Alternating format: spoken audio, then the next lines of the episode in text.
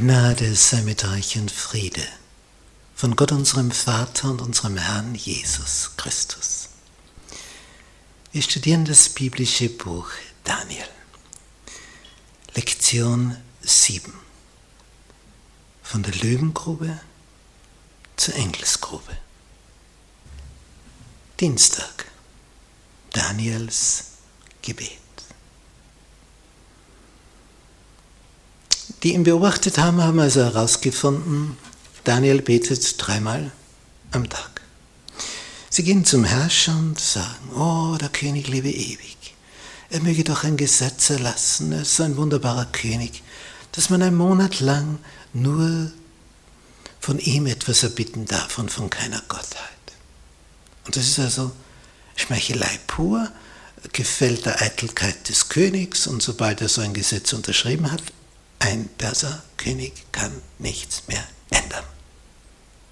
Wenn es einmal unterschrieben ist, dann gilt es. Nicht einmal er selbst kann es dann aufheben. Darum muss man nachdenken, bevor man unterschreibt. Und das klingt ja sehr einfach. 30 Tage nur vom Herrscher etwas erbeten, gilt ja nur für einen Monat. Gut, das unterschreibt er. Fühlt sich geschmeichelt, seine Höchsten kommen zu ihm.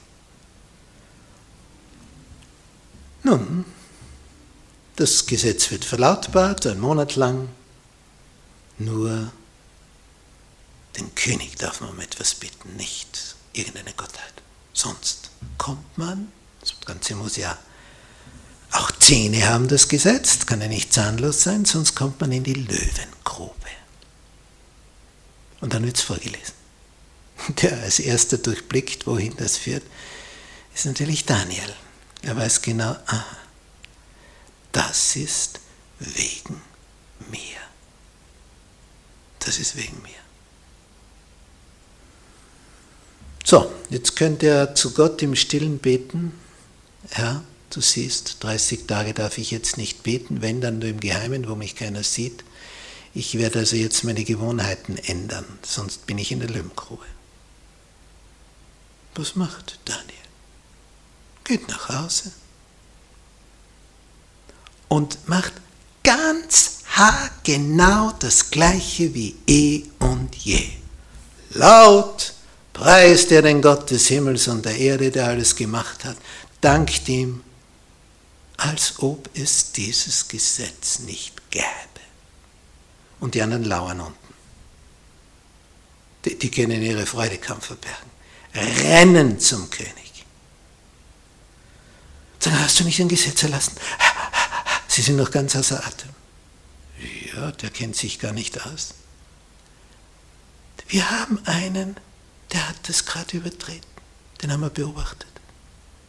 Ja, wie, was, wer? Daniel. Jetzt dämmert es dem König. Das war also das Motiv, Daniel auszuschalten. Ja, da macht der König nicht mit. Den liefert er natürlich nicht in die Löwengrube aus, sein bester Mann, der allerbeste, den er im Königreich hat. Ja, was hat er unterschrieben? Der König studiert und studiert und studiert den ganzen Tag. Er findet keine Lösung. Was soll er machen? Der hat gebetet. Ach, wieso hat er nur gebetet? Er möchte nicht verlieren. Jetzt muss er ihn, obwohl er das nicht will, in die Löwengrube werfen lassen. Herrscher ist völlig fertig. Aber er, er kann es nicht verhindern.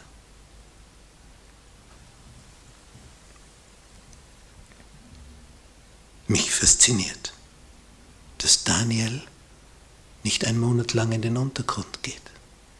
Er macht ganz gleich weiter wie vorher. Er keinerlei Angst. Dann kommt er eben zu den Löwen. Aber er ist Gott treu. Er lässt sich nicht Angst einjagen. Er bleibt bei dem, was er als wertvoll herausgefunden hat. Und da macht er weiter. Er kneift nicht. Er bleibt seinem Herrn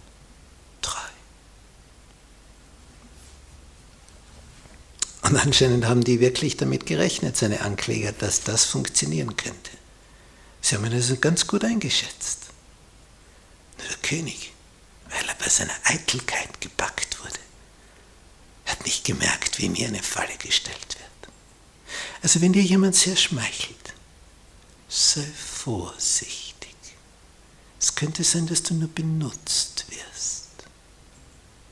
Schmeichelei könnte ein anderes Motiv zum Hintergrund haben, dass du in einer bestimmten Weise reagierst, damit dich jemand dorthin bringt, wo er dich haben will. Sei vorsichtig. Es könnte ins Auge gehen.